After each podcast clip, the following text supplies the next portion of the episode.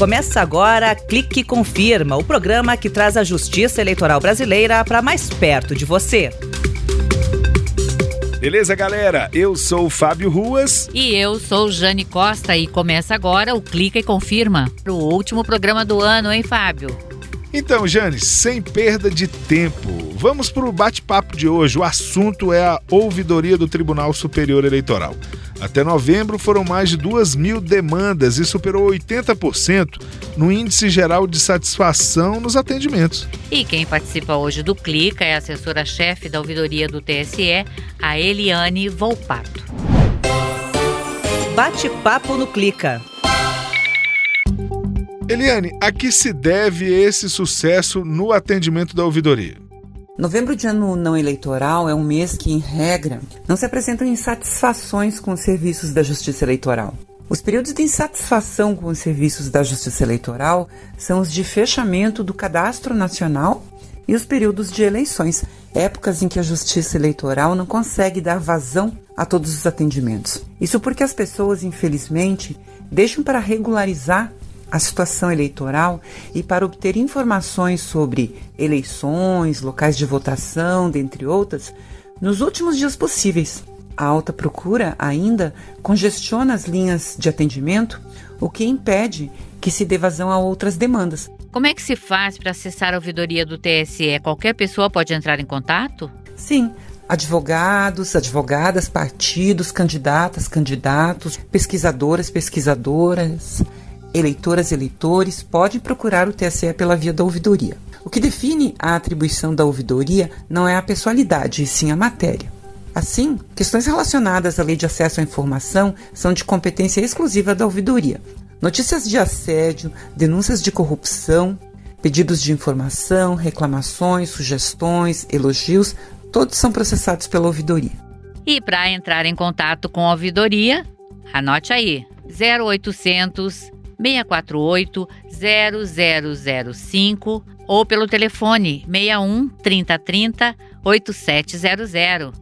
O e-mail uve@tse.jus.br e o endereço, caso queira mandar uma cartinha, é Setor de Administração Federal Sul, quadra 7, lote 1 barra 2, Brasília DF. O CEP é 70095-901.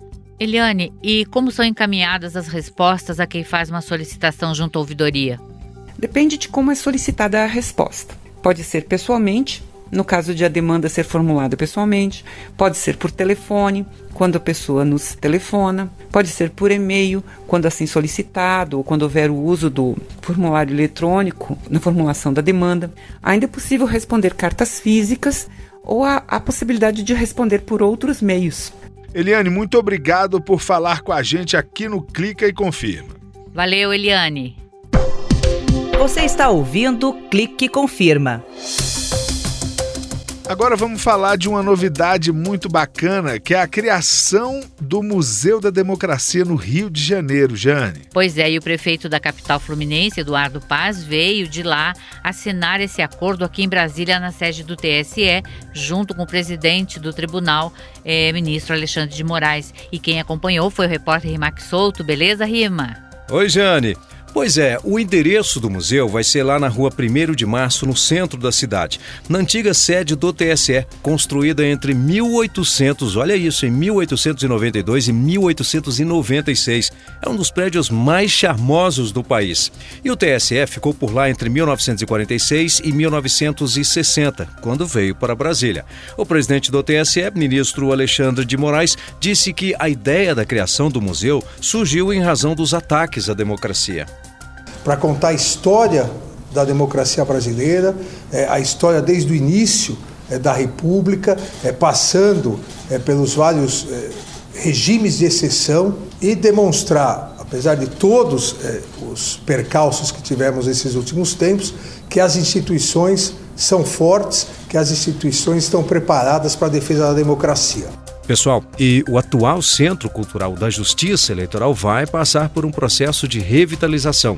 Foi o que afirmou o prefeito Eduardo Paes. Esse museu uh, da democracia, ele certamente é o espaço em que a gente pode iluminar né, algo tão uh, escuro na história brasileira e mostrar né, o quão importante é a democracia, o quanto a gente só evolui com ela. É isso aí, mais um museu para todos. Valeu, Rimac. TSE nas redes. E agora vamos chamar a Daniela Ramalho para falar das redes sociais do TSE. Conta pra gente. Oi, Jane. Oi, Fábio. Passando aqui para falar que o Prêmio Nacional de Jornalismo do Poder Judiciário tá bombando nas redes sociais do TSE.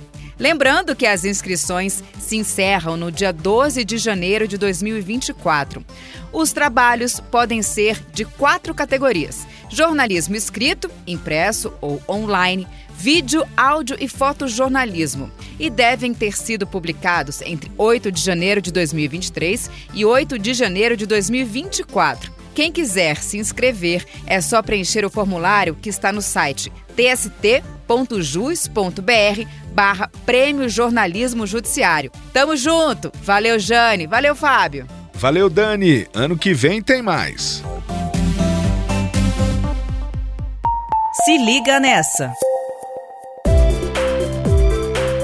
Se liga nessa, Jane. O presidente do TSE, o ministro Alexandre de Moraes, defendeu a regulamentação por parte do Congresso Nacional do uso da inteligência artificial para as eleições do ano que vem. Pois é, né, Fábio? Ele disse isso durante o quinto seminário Diálogos entre os Poderes e os 35 anos da Constituição Federal. Bora ouvir? Quem se utilizar de inteligência artificial para manipular a vontade do eleitor para ganhar as eleições, se descoberto for, cassação do registro e, se for eleito, cassação do mandato. É, nós não podemos permitir, de forma alguma, é que o eleitor tenha a sua vontade desvirtuada por meio de imagens que às vezes são mais perfeitas é, que filmes verdadeiros de 10 anos atrás. Jânio, o ministro ele também falou desse tema durante uma reunião com representantes da Meta. E nessa reunião eles discutiram as ferramentas que são utilizadas pela empresa Meta para o monitoramento do uso da inteligência artificial nas redes sociais da empresa, principalmente durante o processo eleitoral. Só para o nosso ouvinte ter uma ideia, né, Fábio? As redes sociais da Meta são o Facebook, o Instagram, o WhatsApp e o Thread. E o teste da urna, hein, Jane? O relatório final está previsto para ser divulgado neste dia 15 de dezembro no site tse.jus.br. Lembrando, né, Fábio, que foram executados 35 planos de testes 31 foram aprovados antes do evento e outros quatro planos foram apresentados e aprovados durante a semana de testes. 33 investigadoras e investigadores participaram do teste da urna neste ano. Chegou para você? Vamos para os estados. TREs do Amapá, Rio Grande do Norte e do Distrito Federal realizaram um evento voltado à acessibilidade. E quem traz essa notícia para a gente é a Soraya Carvalho, assessora de comunicação do TRE do Amapá. Seja bem-vinda, Soraya. Olá, Jane. Olá, Fábio. Quero compartilhar com vocês a boa notícia que trata de acessibilidade e inclusão com o propósito de firmar parceria para o compartilhamento de ações relacionadas à acessibilidade e inclusão, os TREs do Amapá, Distrito Federal e Rio Grande do Norte aderiram a um acordo de cooperação técnica durante uma cerimônia virtual. Os desembargadores Roberval Bedinati, presidente do TRE do Distrito Federal, Cornélio Alves Neto, presidente do Rio Grande do Norte, e o anfitrião desembargador João Lages, presidente do TRE Amapá, assinaram e exibiram o documento durante a transmissão feita em seus respectivos canais no YouTube.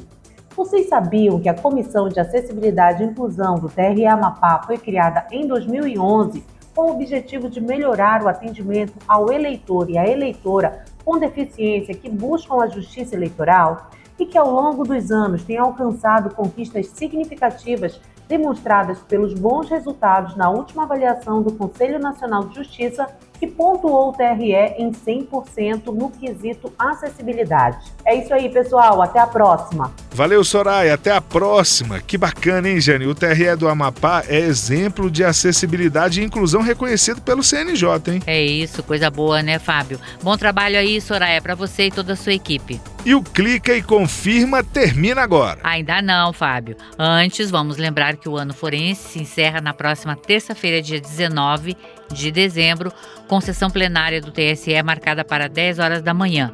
E o balanço das atividades do ano vai estar no site tse.jus.br e nas redes sociais do tribunal. Agora sim, né, Fábio? Acabou. E na semana que vem não tem mais. Se não tem mais, isso quer dizer que o Clica e Confirma vai entrar de férias e volta somente em fevereiro depois da abertura do ano forense de 2024. É isso aí, até o ano que vem. Tchau, pessoal. Boas festas e até lá. Tchau. Você acabou de ouvir Clica e Confirma, uma produção da Secretaria de Comunicação e Multimídia do Tribunal Superior Eleitoral.